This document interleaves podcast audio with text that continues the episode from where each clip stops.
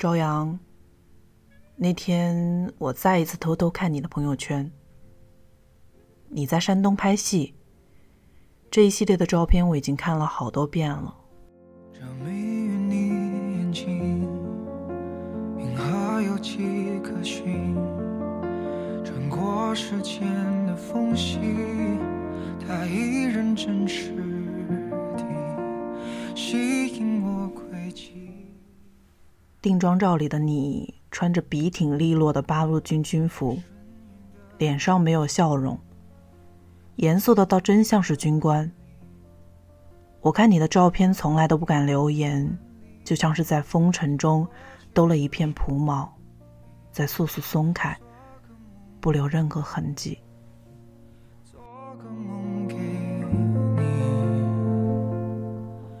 如今我定居台北，空气比我南方家乡还滋润。我现在的男朋友是一名金融业的经理，他对我很好，会煲板栗汤给我喝，偶尔带我逛逛夜市。还要多远才能进入你的心？还要多久才能和你接近？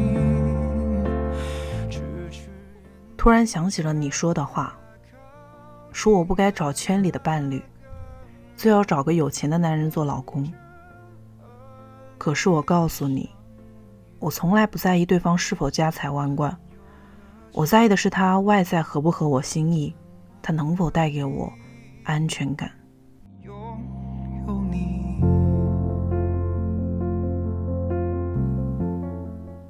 你也知道，我可是从来都不相信日久生情的鬼话的。第一眼就不喜欢的异性，是怎么都不会爱上的。若是没有合适的，我宁愿孤独终老。大多数男生始终无法认清自己和某个喜欢的女生最多只能到朋友的位置，他们总以为女生只要用手段就可以拿下。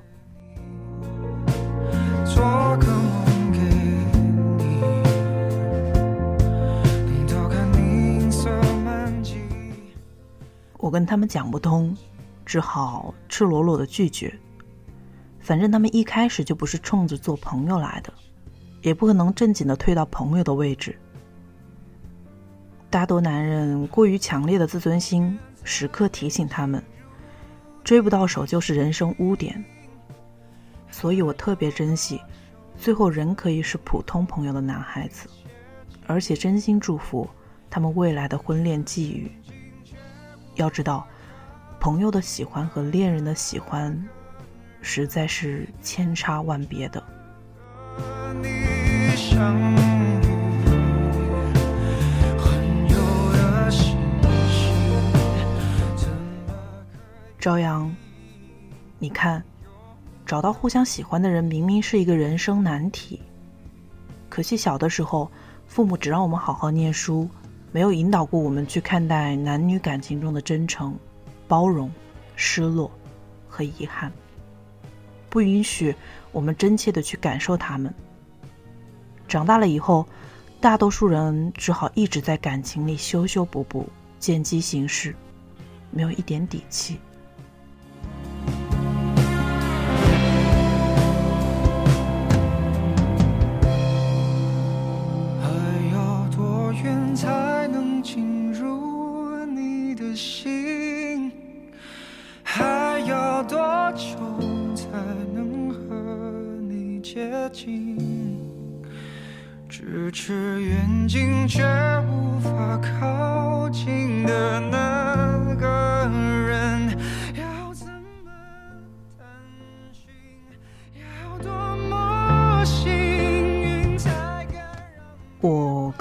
喜欢的人聊天，表面看上去是害羞，其实我那是根本不想看他们的脸。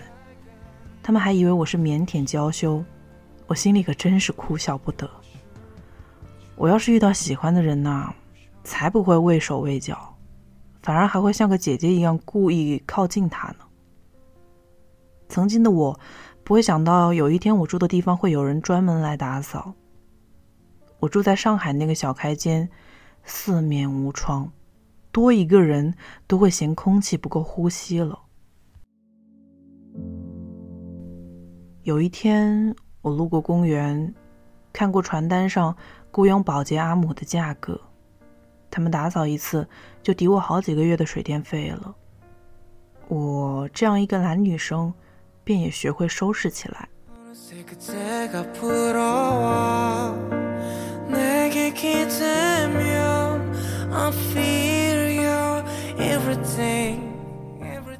我们现在请的保姆价格比上海便宜。她是从花莲来的女人，叫罗嫂。她时常笑，笑得鼻子眼睛都扭成一团。她让我想到我的姨娘，总是可以提取生活点滴，成为自己乐呵的根源。我也是真想姨娘。上一次见他，还是在两年前了。八年前的春节，我和你一起去看他。我们挤在一个小被窝里，把他家那个单人床睡塌了。他私底下偷偷跟我说：“你们小年轻悠着点。”哦，对了，他还说你浓眉大眼的特帅的小伙子，身材又高大又结实，走在路上很引人注目。我摇摇脖子回他：“那些人是在看我，好吧？”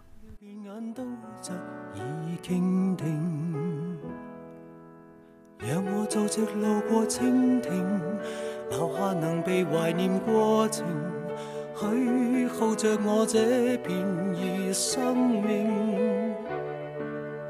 让你被爱是我光荣，无论谁在嫌我煽情，不笑纳也不。你很久以前问我想不想你，我想过，在很多年以前。我们分手后的半年，我想的不可开交，想的如鲠在喉，想的凄凄怨怨。做演员的那些年，我们聚少离多。况且，你在北京，我在上海，我们始终没有办法去成全另一方。大概是不够爱吧，或者是太年轻。我有我的工作圈，你也有你的。你爱北京。我爱上海。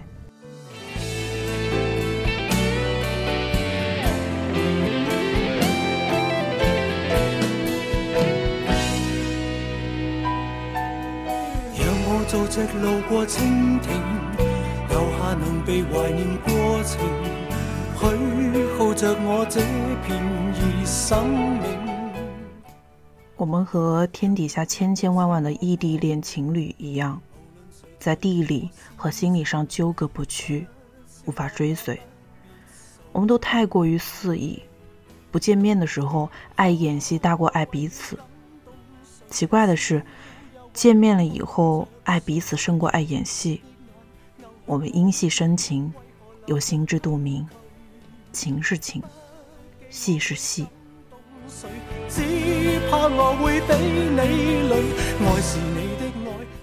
如果那天我没有去北京找朋友玩，再阴差阳错的跑去试镜，肯定一辈子也遇不见你。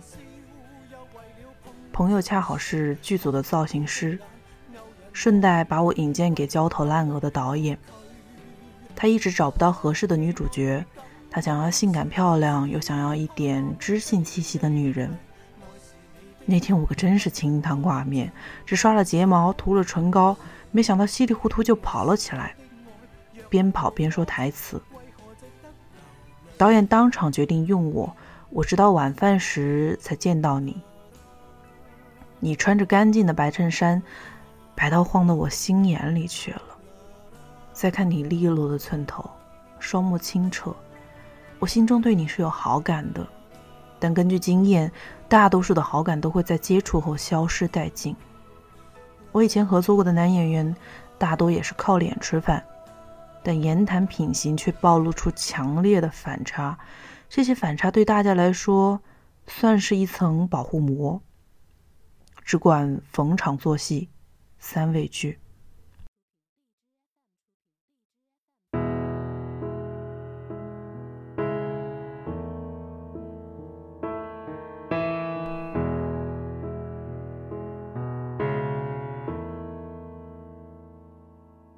从一个眼神，一次谈心。你后来说，第一次看到我，心里想的是这个女生看起来骚骚的，我气得差点吐血。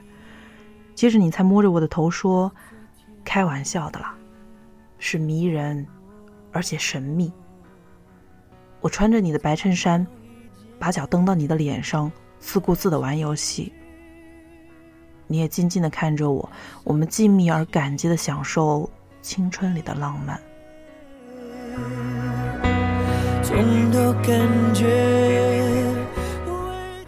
我们拍戏如果熬到凌晨，你会偷偷的在我包里塞零食。有时没有你的场次，也不见你的人在哪里。而我搁在车上的包里，却多了巧克力。无论再久还是牢记，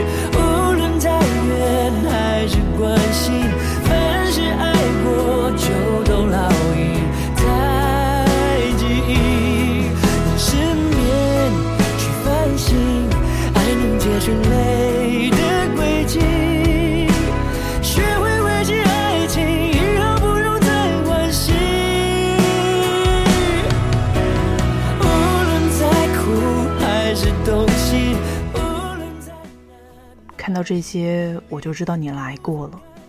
你在剧组送我的礼物，一副墨镜，一副耳机，我至今还留着，被搁在我从买手店买来的银丝玫瑰镶边的小柜里，和我那些从世界各国淘来的小物件放在一起。还记得你给我耳机时，假装不经意的说：“给我变个魔术。”没想到变砸了，只好让我背过身去，才从包里扯出耳机来。你的耳根开始发红，在阳光下像个吃萌的家兔。我看到你这样，就会忍不住的去逗你，仿佛宁采臣身陷兰若寺，我来当小妾。我一旦妩媚起来，你会捂住嘴巴，视线摇向上方。在慢慢的偷看我，装作不在意，其实心里早就噔噔的乱跳了。你一定不知道你那时有多可爱。我凑近你，你才紧紧的抱住，紧紧的亲吻我。我一直在想，世界上有没有一种爱，是可以一直浸润在初升的太阳里的？可惜所有的爱都会进化或退化，变质或蒸发。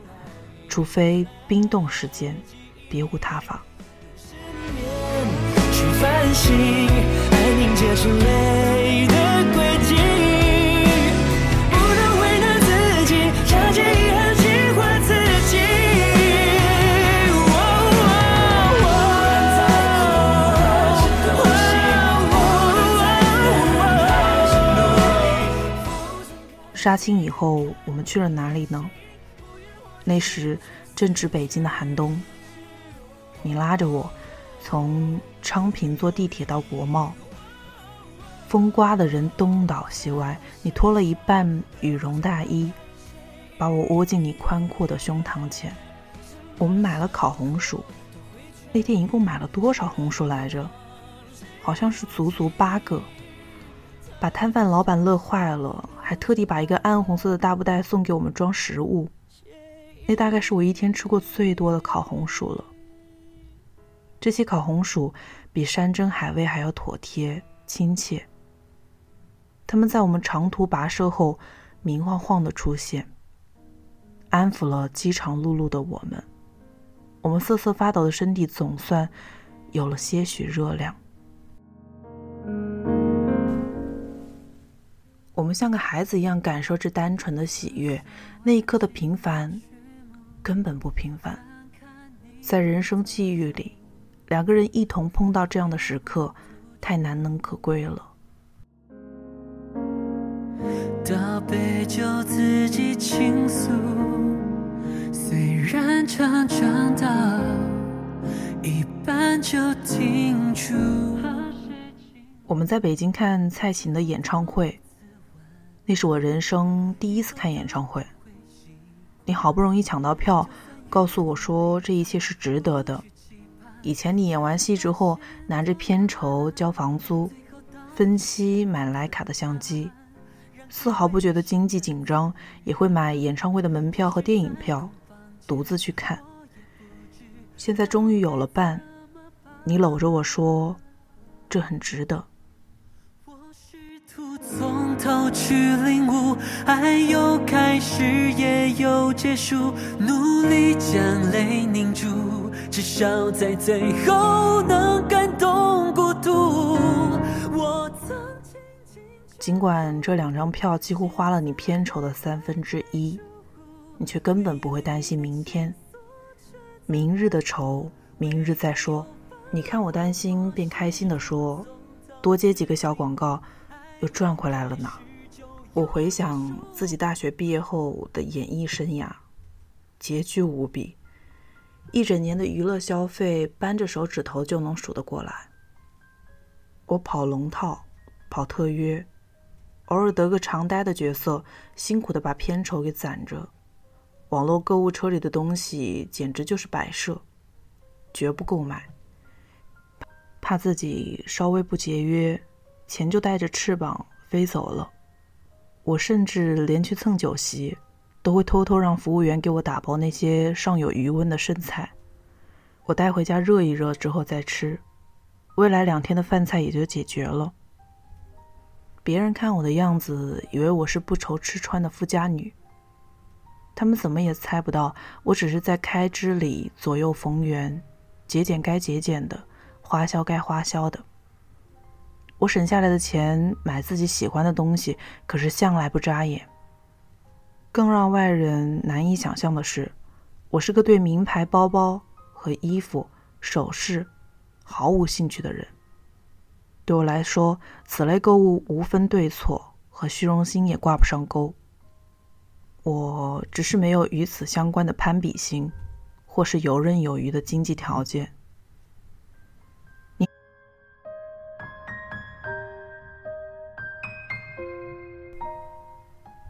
你懂得人生得意须尽欢，更懂得今朝有酒今朝醉。这一点来说，我们是互补的。我实在是不像大多年轻人，不懂得及时行乐。或者说，我的乐和大多数人，包括你，不一样而已。街上的人都看起来比我幸福用寂寞来测验，还是最想要你陪。他们花销大于积攒的生活方式，我根本不敢体验。你带我去各种艺术展、音乐会，带我去北京亮吃晚餐。我心知肚明，这种摇摇晃晃的挥霍是不可取的。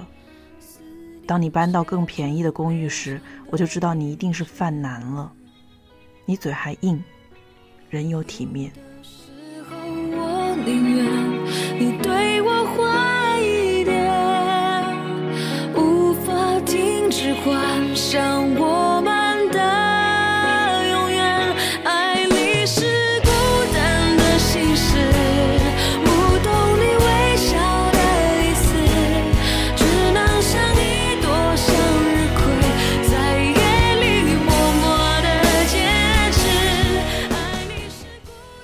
这段感情里，我们的爱很是奇妙，明明在一起是浓情蜜意，但分开后。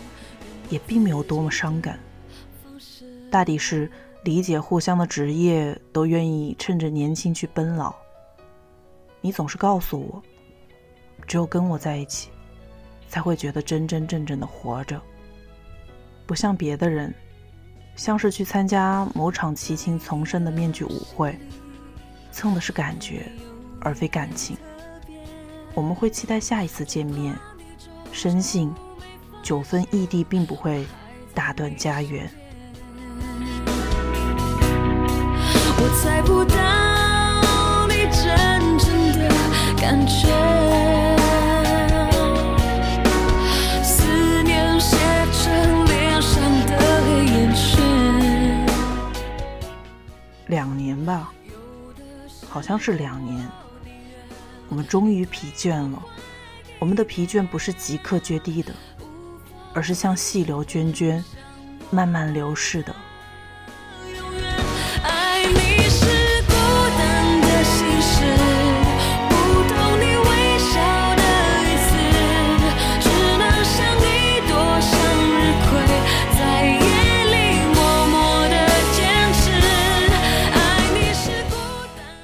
在电话里说：“那就这样吧，以后你会找到更适合的。”接下来的两年，你把我删了又加，加了又删，我亦是如此，好像都在赌气，都在不甘。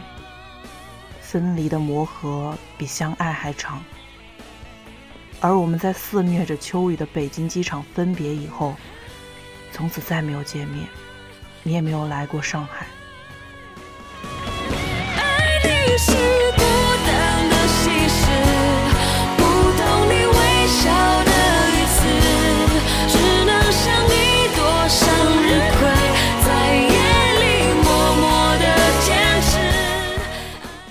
我再去北京也是为了别的事情，明明跟你同一个城市，却仍然觉得天各一方。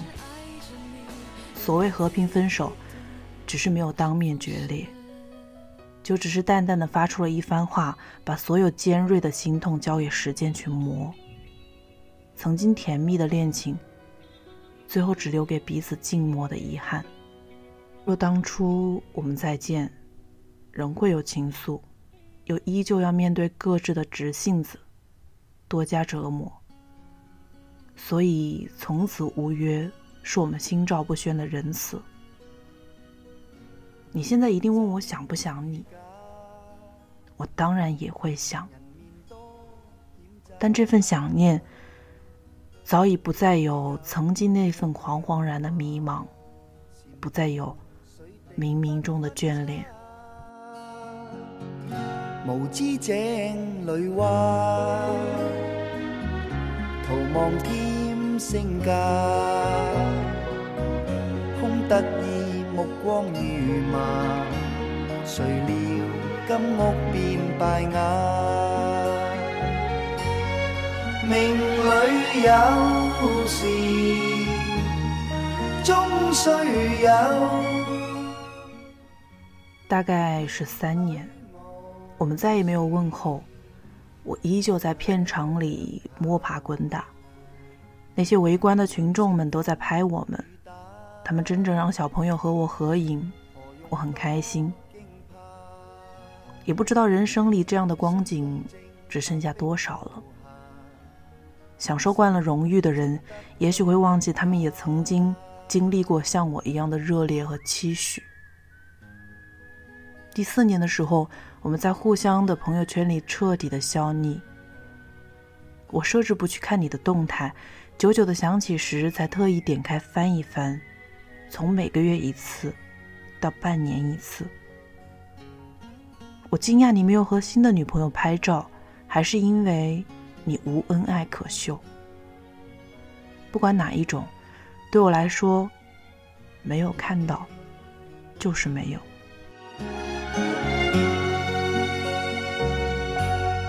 命里有时终须有。我们分开后的第五年，我到台北拍戏，遇见了陈先生。他的剧组来探导演的班，和好几个朋友一起。我还以为他是演员呢。说出来你不信。那场戏刚好是我在镜头前表演，他们也就坐在监视器前看。我望着霓虹灯，半晌才拿出口红。照着黑漆漆的玻璃窗涂口红，太平洋的风吹乱了我的头发。我是一个小角色，在陈先生的眼里，却是女主角。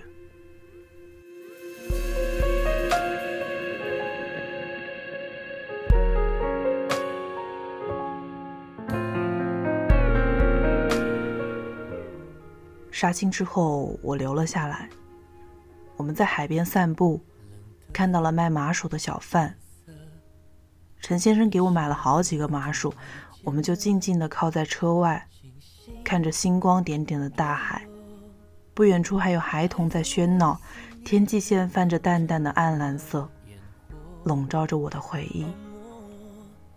那一瞬间，我想到了跟你在北京地铁外吃红薯的情形。拼命握紧了，却徒劳无功啊！深深的火明暗不着，看着迂回的伤痕，却不能为你做什么。我恨我躲在永夜背后，找微光的出口，深深你我离别无着。每一道岁月的后来的岁月。我再也没有去关注你的朋友圈了，我的心已经被另一个人占据了。我和他一开始会漂洋过海看彼此，我仿佛是在暗暗的救赎自己，在不断弥补曾经共你的遗憾。这一次，我不再固执了，我选择了追随。人生情路不就是这样吗？在分与合。新与旧，浓与淡，远与近里积累经验，只为在这场旅途中，行得幸福绵长。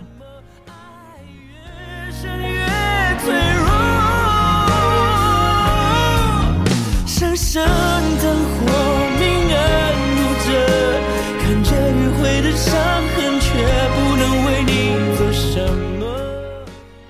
如果当初我没有加你我共同合作的短片摄影师刘生的微信，我得知你离开人间的消息，应该会延迟的更久，或者是你永远不会知道。我是上个月给导演朋友推荐摄影师时想到了刘生，便跟他提了这件事。后来他真的去拍了我朋友的广告，我那时刚好在上海办事。他事成之后和我吃了一顿饭，我们聊的话题里有你。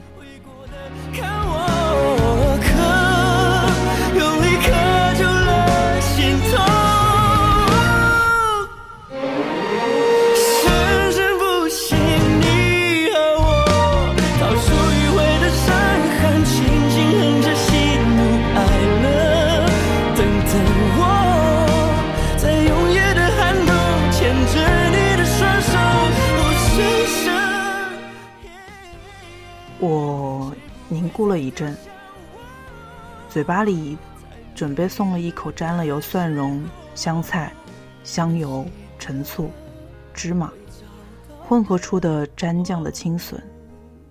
青笋头上分了叉。我跟你吃过这样的自助火锅，这蘸酱的调配我从未改变。我不知道为什么，我很清晰的记得那一刻我的所闻所尝。以及脑海里浮现出你的笑容，想着第一次见到你时，你穿着白衬衫，人流涌动，微风荡漾开来，窗外依旧熙攘，我却从未跟你走过这里的街道。坐在对面的刘生并不知道我跟你谈过恋爱，他接着说：“剧组的道具太不细心了。”拍个战争戏份不分轻重。现在事情闹大了，剧组停拍。新闻上说这次意外爆破导致三名演员当场死亡，五名演员受伤。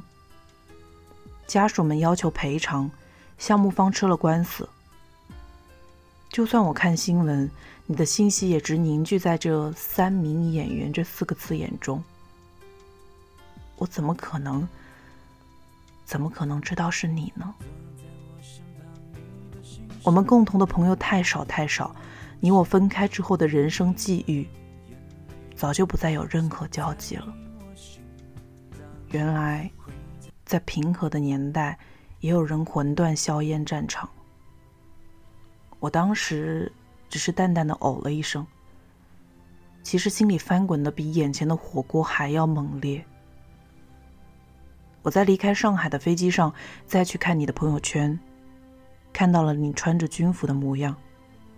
只是你的动态再也不会更新了。我看着你留在这里的最后模样，你的脸上涂着黑色的粉尘，妆面脏暗，显得沧桑无比。你的眼神仍是清亮的，仍是那双我迷恋过的眉目。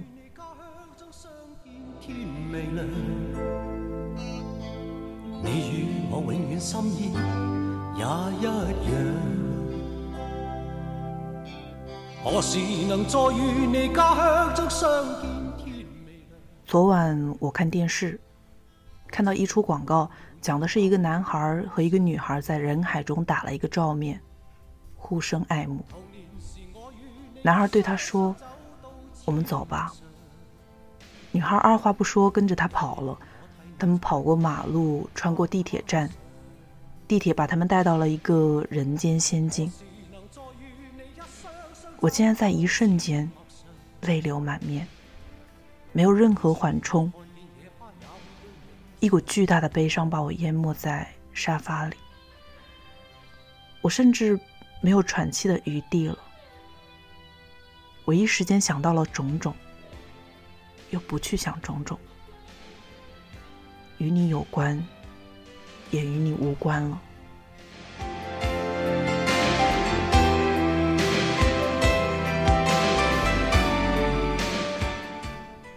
下个月，下个月我将成为陈先生的新娘了。我真想亲自告诉你，你我曾在人生的一段旅途中结伴而行，我心存感激。那是一段美好的回忆。我们总以为情侣分开大多反目殊途，鲜少有成为人可观望的遥远朋友。可事实是，人的感情并非冰冷铁墙，而如轻柔水波。如今我终于上了岸，看着你远去了，朝阳。我会将曾经那些短暂的绚烂年华，放在心里的一个角落，也只有那个角落了。永别，朋友。永别，往日的爱。卓倩，写于二零一九年五月二十日。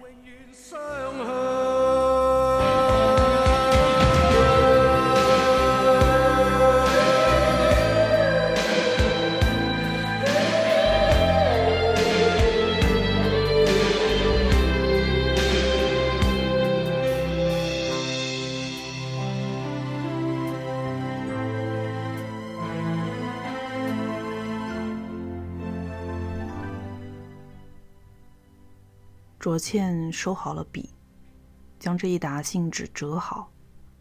她走到厨房，在抽屉里拿到了打火机。回到房间，推开窗，只静静的将方才的信纸点燃，然后放进花盆里，再轻轻的关上了窗户。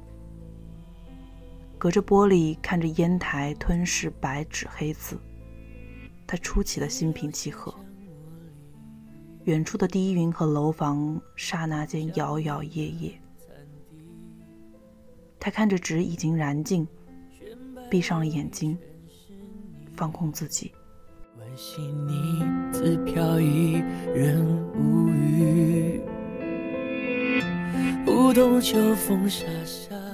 门口传来了熟悉的脚步声。陈先生回来了，他提着从特利屋买回来的蔬果。将它们放在了玄关柜上，有条不紊地把背包放下，在地毯旁换好了拖鞋。他的视线却不在脚下，而是往寂静的客厅张望。惯例一番，他迫不及待地走进房间里。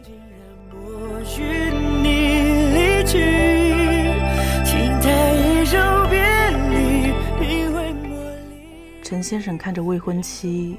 站在了窗边，像个辞掉的美人，房间里的光线朦胧的像一场梦。他走过去，抱住了卓倩，亲吻着她的秀发。你刚刚在干嘛？我在练字。卓倩搂着他，颤抖的说道。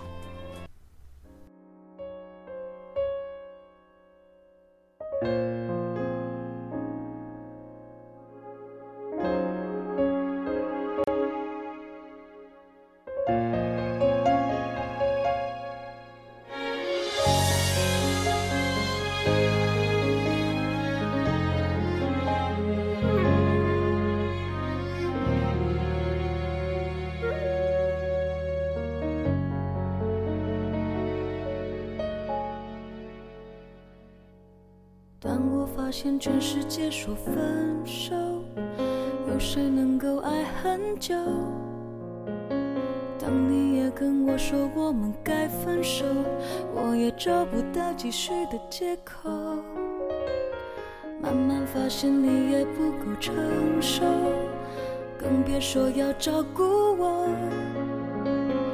既然你也说了我们该分手，那就更不用继续的理由。全世界分手，说了再见就走，牵着的手也分了手，感觉只是经过。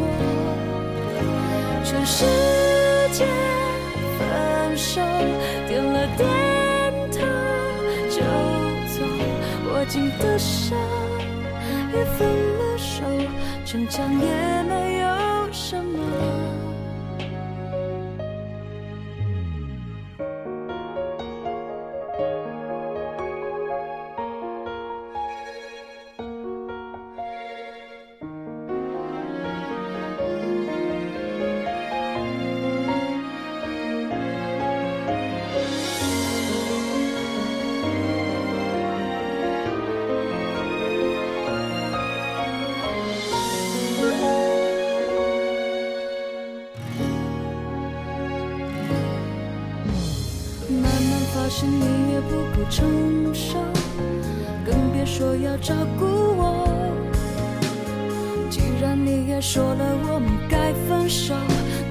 更不用继续的理由。